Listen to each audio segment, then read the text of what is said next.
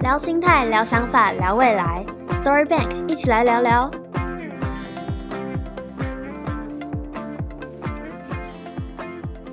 Hello，大家好，我是一起来聊聊 Story Bank 的主持人 Helen。今天很高兴能够邀请 Sunny 来跟我们分享他的职涯故事。Hello，Sunny。Hi Helen，很高兴能在这边跟大家分享。大家好。嗯，可能有些人还不认识你，那你可不可以花个两三分钟，简单介绍一下你的来历呢？我的来历。我是两千年进到台北医学大学，然后在这边念医学系，在两千零七年医学院毕业，然后之后当了加医科的住院医师，家庭医学科住院医师，然后主治医师，然后在职业大概七年之后，二零一四年我到美国去念硕士，然后后来拿了两个硕士，现在正在美国念博士。不过我现在人在台湾了，这是因为啊疫情的关系，所以我啊选择休学，然后现在人留在台湾。那一方面也在台湾做这个家庭医学科的主治医师。了解，呃，那我这边有一个问题想问的是，一般读医学系当医生不就是一个蛮美好的路吗？为什么会想要出国读书呢？这个 long story，这个我有多少时间讲这件事啊？嗯，你想讲多少就讲多少。我爱讲多久就讲多久。好，那你今天节目就节目就不用听了。OK，其实我家里呃，我爸爸妈妈，我爸爸也是医师啦。然后在台湾就是嗯，从小人家就说，哎，你以后要当医生嘛。然后我从小就觉得这是一件很奇怪的事情。我才国小，然后就有人跟我说，哎，你你。你爸爸是医生啊，你也要买这瓦科医生啊你？啊，我觉得这是一件很奇怪的事情哦，就是小孩子性向都还不知道，就跟他讲说你要当医生。那呃，刚好自己也对生医啦，然后那时候叫做第二类组和第三类组科学科系比较有兴趣这样子。然后小时候成绩也还不错，高中啊、国中啊成绩也还不错，所以就这样子误打误撞考了一个分数是可以。进到台湾医学系的分数，然后就填了这个医学系这样子，然后又进了我们北医的医学系。但是我在呃北医的医学系这求学的七年，其实心里是很多的彷徨跟挣扎啦。因为我我觉得我当初，我觉得我那时候念的没有很开心。那一部分是我自己。有可能是我自己不够努力，那一部分是我可能兴趣太广泛，我参加很多各式各样不同的社团，还有啊自己的活动，还有医学系的功课的确是有很多需要记忆，然后有时候的确是要忍耐那个比较枯燥无味的这个过程，然后最后才能享受说啊你去了解人体，然后对这些东西很熟悉这个结果，所以中间过程有时候比较枯燥。那不晓得是哪个原因占比较多，总而言之我在。医学系那七年的时候，其实是很惶呃彷徨不安的内心啊，尤其是我在第四年的时候，我甚至想要休学。后来，后来就是跟很多朋友啊，还有包括我家人就聊，他们就希望我再再坚持一下，再撑一下，真的不行再再休学，他们也会支持我。那我就再撑一下，那就因此没有休学，然后就就这样很顺利的把七年念完这样子。在过程中其实是蛮心里是很多的不安啦，就就觉得这个在念的时候觉得很无趣，啊，就是很枯燥这样子啊。那我的个性又很，我我很喜欢尝试很多各式各样新的不一样的东西这样子。那但是还好，在在毕业之后呢，就是开始接触临床之后，我开始发现其实医学是一个很有趣的一个学门啊。对，那重新对这个。这个学门的兴趣才有被重新点燃，自己也真的是开始用心的去对待病人，然后对待自己的所学呃过程这样子，对，所以后来就啊还蛮 enjoy 当医生这一件事情。By the way，你刚刚问题是哦，问题是什么？我的问题是医生当的好好的，为什么会想要出国读书？对，回回到你的问题哈，就是诶，医生其实我后来当的还蛮开心的，虽然大学的时候念的有点呃，心里有点彷徨不安，但是我在大学刚毕业的时候，我一直有一个梦想，就是我希望可以出国念书，尤其是到英语系国家去念书这样子，这一直是我啊，应该说大学时候一直慢慢呃长成的一个梦想这样子。但是我在大学刚毕业的时候，那时候没有资源，然后呃，我那时候。毕业之后，我也问我爸妈嘛，就说：“哎，你们能不能像有些父母亲资助他们的孩子毕业之后去美国念书啊？这样子。”他们的回答就跟你刚刚的问题一样，这一生都做个好好，哎呀啊这这条路嘛就顺呢，为什么各位各位出去读册啊呢？干么需要这样子？哎，你台语听得懂吗？听得懂，听得懂，听得懂。OK，我还是不要讲那么多台语好，因为有可能有的听众听不懂台语啊，我都把它翻成中文啊，所以他们不愿意资助我。出国念书，那我也没办法嘛，总总不能就是就是还不是很确定的时候就自己跑去借很多钱，然后去出国念书，因为出国念书也是要要个要个上百万嘛，也是要的，除非你全部都拿到奖学金。所以我就当住院医师，然后这样，住院医师时期开始，时间就开始过得很快。住院医师，然后考过专科医师之后，也顺利升上主治医师，然后这时候时间已经过了七年了，跟念书的时候一样。对，七年，然后工作七年，咻一下就过了。然后我是开始做主治医师第二年的时候，然后啊，慢慢对我们自己科的业务都比较熟悉上手了，工作上挑战性稍微感觉比较降低了嘛，因为自己比较熟悉，然后就开始去想说，诶，我人生再来还有什么事情是我我很想做的，那一直还没有实现，那我就回去想到我之前一直很想做这件事情，就是到。英语系国家去留学念书，嗯，所以我就把我这几年累积的这个这个这个资源，然后全部都投到学费里面。呃，我就在二零一三年开始准备，还有考试 GRE 啊、托福啊这些的，还有申请的过程。然后二零一四年就是拿到学校的 offer 之后，然后在美国开始念啊，一开始念公共卫生的硕士，然后后来拿了第二个硕士是公共行政。啊，基本上把很多的资源都投到这两个啊还不错的学校的这个硕士学位里面。简单回答你的问题的话，应该说是以前就有这个梦想，但是只是延迟实现。哦，对，了解。累延迟到延迟到自己有比较有能力的时候，然后去去实现它。嗯，那为什么会想要读公共卫生跟行政呢？嗯，我是念大学是念医疗的嘛，那后来工作也是做医疗。然后，呃，第一次在申请硕士的时候，并没有想这么多，就是到底要申请什么，就觉得申请一个跟自己原来的呃学系比较有相关的，嗯，比较有相关，它是有好处啦。比较实际的好处就是，哎，可能可以申请，比较有机会申请到比较好的学校嘛，因为我本来已经有一些资历了嘛。然后第二个是，就是又不会跨太远，就是之后如果学完之后，比较有机会可以运用得上。所以那时候选择公共卫生跟医学还是不太一样，但是又又有它的相关性，所以我觉得是一个蛮合理的一个呃选项。那的确念起来也是蛮有趣的。那公共卫生念完之后呢，我觉得我的视野跟视角就是被打开了。那从这个医疗，然后到公共卫生，因为公共卫生它是一个更跨领域的一个。这个学门啊，公共卫生里面其实它有所谓流行病学、生物统计，然后呃，毒物学、环境科学，然后包括医学、呃，医疗政策什么的，它是一个大杂烩、大杂锅，什么都是公共公共卫生嘛。只要是属于群体人的健康的这些事物，都是公共卫生。我的视野就好像有点被打开了，然后觉得说，哎，不妨呃，那时候有一个因缘机会啊，就是再去念第二个硕士。第二个硕士在选择的时候呢，我就想说到底要念什么？公共卫生它算是一个呃，我医疗然后往外往踏一大步这样子打开这个视野哈。公共卫生，但是呃，公共的事物不是只有卫生而已。嗯，公共事务有很多种嘛，比比方说呃，经济学啊、政治啊、政策学啊，甚至宗教这些很多都是公共事务嘛。但是我只是。第一个硕士的时候，还是停留在这个跟健康比较相关的领域。那所以我在第二个硕士的时候，我那时候想说，诶，我再多跨一点好了。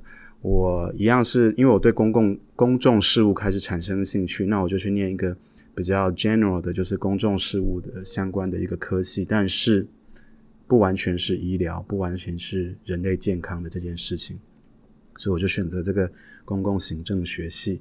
那在公共行政学系里面，主要念政治学啊，还有一些政策学、经济学这些东西，这样子就是又更跨出了这个健康的范畴，对，但是还是属于公共的事务领域这样子。嗯，那你那时候在念的时候，有在想说未来要做什么吗？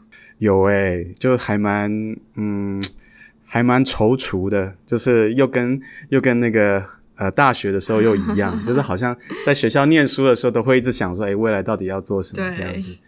那我那时候刚刚已经讲了嘛，就是已经工作一段时间才出去，所以最底线最底线就是回到我原来的工作嘛。所以其实有一个好像呃一个一个一个 bottom line 一个安全网这样子，但是我一直很想要再跨出去。比方说办个 NGO 啊，或是说去参与政治啊这些的，所以我一直在思想。那啊，但是做这些事情其实都是需要投注时间跟跟资源的。嗯，所以其实我到就算到现在，我硕士念完，我是二零一七年拿到啊我的第二个硕士了，那时候就拿拿了两个硕士了嘛。那我其实到现在，我一直都还在自我的问这个问题，然后还一直在寻求这个问题的答案。那也在做各种的尝试。在念书的那时候当下是有很多想法啦，不妨跟你分享一下。其实我那时候有一个理想，一直想去 WHO 工作，世界卫生组织工作。对，但是呃，以台湾人身份要进去，实在不太容易。嗯，对。然后对，然后后来又想说，想想办 NGO。后来也有想说参与政治这样的，所以我我到目前都还在一直在各方面在探索这样子。嗯嗯。那美国那边读工位的话，出来都会是做什么？不一定诶，因为公共卫生我刚刚讲了，它是一个大杂烩的学门。嗯，我讲一些我那时候一起同班的各国的同学他们的出路好了。那有些人就像我刚刚说的，他们到了一些国际组织去工作，比方说像。呃，WHO，或是有的人他甚至自己开了他们自己的 NGO 组织这样子。那有的人是到政府部门工作，比方说像是我有的朋友同学现在在可能韩国卫生部，或是中国卫生部，或是日本卫生部，还有美国的这个卫生部门，呃，各级的州的联邦的这这工作，还有欧洲的同学这样子，对他们可能就回到。欧盟的国家，然后在他们的卫生部门工作，这还蛮多的。然后有一些致力于人道救援，像是无国界医师、红十字会组织这种的，嗯，也是有一些。对，那有一些人就继续去念博士，比方说像我，我后来就有继续再去念博士这样子。有些人就继续念博士，然后呃，后来就回去当他们的国家当教授啊，或者在这个专业的智库里面。做学者或是做研究员这样子，对，还蛮广泛，还蛮多种的这样子。哦，了解。哎，我刚才有听到你说无国界医生，我记得你是不是也是无国界医师？对，我有参与这个组织。对，我在二零一五年的时候，我去香港办公室面试，然后加入了这个组织。但是其实，嗯，这点我其实后来我就比较少拿出来说嘴哈，因为。因为我二零一五年加入之后，我一直还没有真的去这些我想服务的国家服务。比方说，我那时候一直很想去这个阿富汗还有巴基斯坦服务，啊，服务他们那边的需要医疗援助的，比方说难民啊，或是灾民啊，或是平民这样子。嗯。但是我加入了之后呢，刚好在二零一五年那一年啊，有一个阿富汗的无国界医师组织的医院。被被轰炸，然后里面的里面的医疗人员跟那个病患全部都死掉了。哇！然后那年我就很震惊，对我就想说，真的要去吗？再再延一下好了，再延个一年两年看看之后状况。结果一年一延就延到现在，都还没有还没有出去服务。但是我还是蛮感谢有这个经验啦，因为至少我踏出了那一步。对，那我可以对得起我自己嘛，因为这也是我想做的事情之一。虽然我还没有真的去。把后面的第二步、第三步给踏完，但是至少我踏出了那第一步。好，那嗯，这边有一个问题想问，就是当初你在出国读书的时候，有没有在考虑说你要去哪一间学校？美国名校其实真的蛮多的嘛。对对，你有什么考虑的因素吗？我运气还不错，然后我也。因为一开始我第我选择第一个学校的时候，对美国的这个学校还不是那么了解，然后所以蛮蛮市侩的，就是按照排名去选这样子。然后还有听可能学长姐啊，就是嗯在台湾呃有这个学校毕业学长姐就讲他们那个学校诶有多好有多好这样子。那还有加上排名，看排名觉得很好，然后就去了。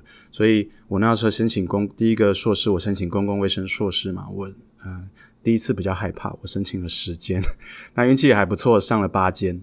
那我就看排名，呃，后来就选择去 Johns Hopkins，中文叫做约翰霍普金斯大学，呃，公共卫生硕士，因为它排名。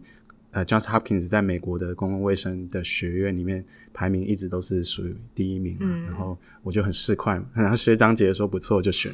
后来自己去念了之后，开始对美国的学校啊、学门啊、硕士学位啊有更多的认识之后，自己就开始比较多的想法跟判断。那所以在选择第二个硕士的时候，我就没有那么一昧的追求这个大家怎么说。或是说呃排名怎么样，而是比较选择自己真的想要什么。那我在选择第二个硕士的时候，我那时候其实我觉得我还是蛮幸运的，就是选择都还应该怎么说，选择都还不错啦。不管是选哪一个，都都是还不错的学校，就是运气还不错。另外一个就是因为都还不错，所以这个选择就变得蛮难的。我在第二选择第二个学校的时候，我那时候有一个很难的抉择，就是我应该要选择哈佛大学，还是说。呃，去牛津大学，因为我我牛津大学那边有上一个硕士的学门，就是公共政策，然后在哈佛大学那边有一个公共行政硕士这样子，那各有好处咯。你看，一个在英国，一个在美国，那我那时候在想，我要不要再踏出美国这样子，就是不要把自己拘束在美国，那或是说，就是，诶，好像哈佛大学校友更多啦，资源更广啦，这样子。历史更悠久啦，就是在那一个学门啦。但牛津大学历史应该是比哈佛大学更悠久，但是在那个学门，就是哈呃牛津大学的那个那个硕士学门，它是刚开没多久，它历史没有哈佛大学那个学门来的悠久。沉淀了一下，然后想了半天，后来决定去哈佛大学。所以应该也说运气还不错啦，都去到还不错的学校。嗯，对。那你当初为什么会想要再读第二个硕士，然后或是之后再读博士呢？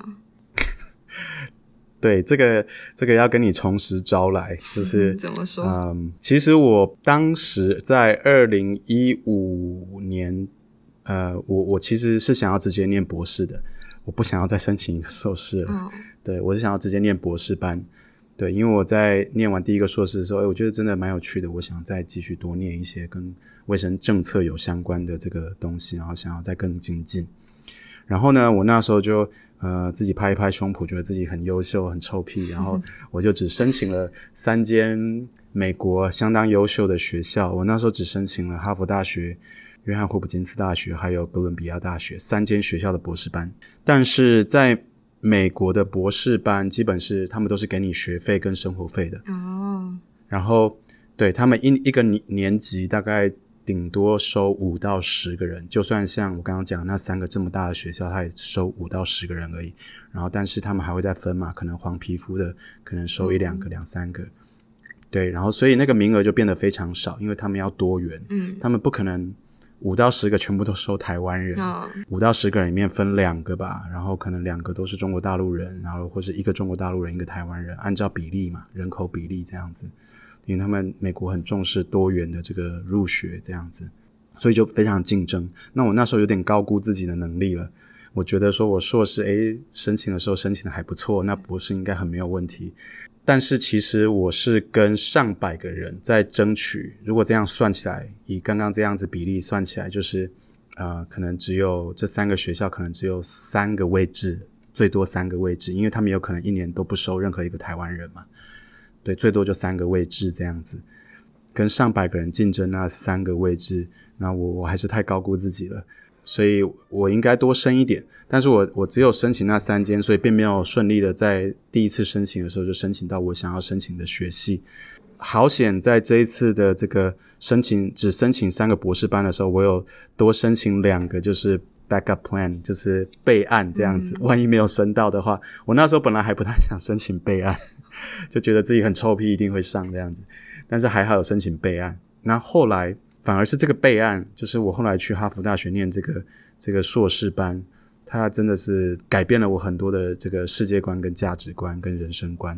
所以啊，Who knows？你 know，有时候你想要求这个，但是其实后面摆的这个，它给你更多的这个人生的养分。后来这个哈佛大学硕士班念完，我还是不死心，我再申请第二次的博士班。这一次我就比较比较乖一点，我就申请了大概七八间这个博士班吧。对，这次就申请的还不错，因为我我想我大概对于自己的能力拿捏的比较 比较比较扎实一点，这样子。你太谦虚了啦。所以没有真的，你如果就是把自己，你如果只有自己八十分，你把自己讲成两百分，教授他们每年在看入学的这个这个。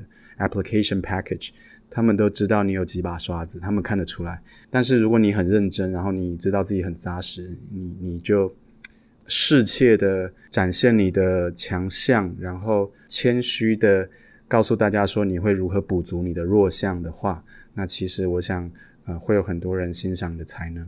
那所以我这次申请的不错，我丢了八间的博士班，然后我上了四间吧，全部都是要给我奖全额奖学金的。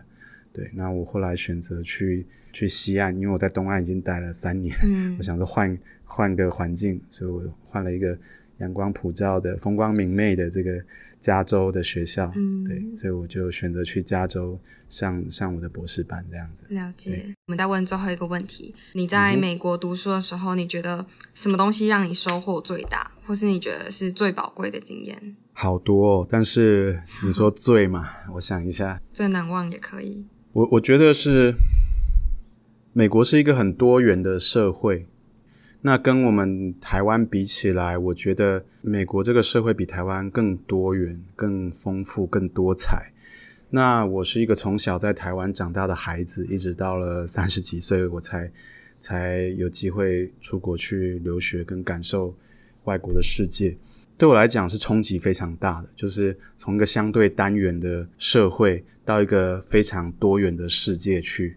比方说好了，在台湾就是百分之九十几都是进亚杠来台湾狼嘛，对吧？或是对吧？我我们现在比较没有分没分什么外省人、台湾人，反正就是你住在台湾，我们就就黄皮肤，然后讲国语或是讲台语，我都叫你台湾人。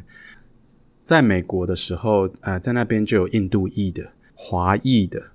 俄罗斯裔、欧裔，欧洲还有很多各式各样不同的国家，然后南美裔啊、非洲裔，而且还有就是第一代移民，或是第二代移民，或是刚过去念书的，那个文化太多元、太多种。我被迫要去学习如何跟各式各样不同的人沟通跟交往，那所以我就在我的语言跟我的。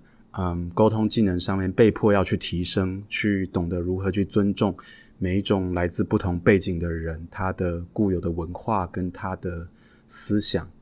对比方说，在台湾啊，大部分人都是佛教或是道教嘛，对，那所以很多的文化就是可能跟这个宗教有相关。但是在美国有我我有好多朋友，他可能是回教徒，他可能是基督教徒，有可能天主教徒，有可能是佛教徒、道教徒，什么都有。不能用你自己的这个既有的观念去去去呃呃怎么讲？去去套在他们身上，而是要去很小心的，然后去尊重他们的背景，然后用询问的方式去了解他们想要什么，他们想跟你聊什么这样子，而不是预设立场的方式。那对我来讲，就是我学习到要怎么去面对一个多元的环境、多元的人。的背景，然后还有自己要怎么谦卑，但是在在这个谦卑 humble 之下，又要保持自信的去跟各式各样不同的人沟通。因为在美国很讲究这个，就是你要很自信，但自信又不是过头到了臭屁那种程度。自信跟臭屁有时候这是最难的。对啊，有时候中间一跨过，好像而且还要看不同人，他有不同的。这个看的角度嘛，有的人可能觉得你 OK，有的人就觉得你你很臭屁这样子，嗯，所以中间要抓那个线。那我觉得这个对我来讲是一个很有趣的经验跟学习啦。那对我，呃，在留学过后，其实我现在也还在留学，留过后跟之间这个呃，对我的人格还有我的生命的丰更丰富的成长是非常有帮助的。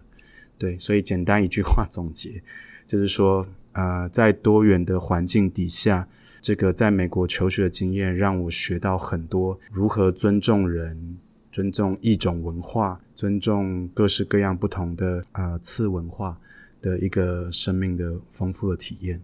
哇，难怪你是那么温暖的人。有啊，你每次都给我很亲切的感觉。OK，好，那因为时间的关系，我们就先停在这边，我们等一下再继续。OK，好，谢谢 Sunny。好，不客气。嗯，拜拜。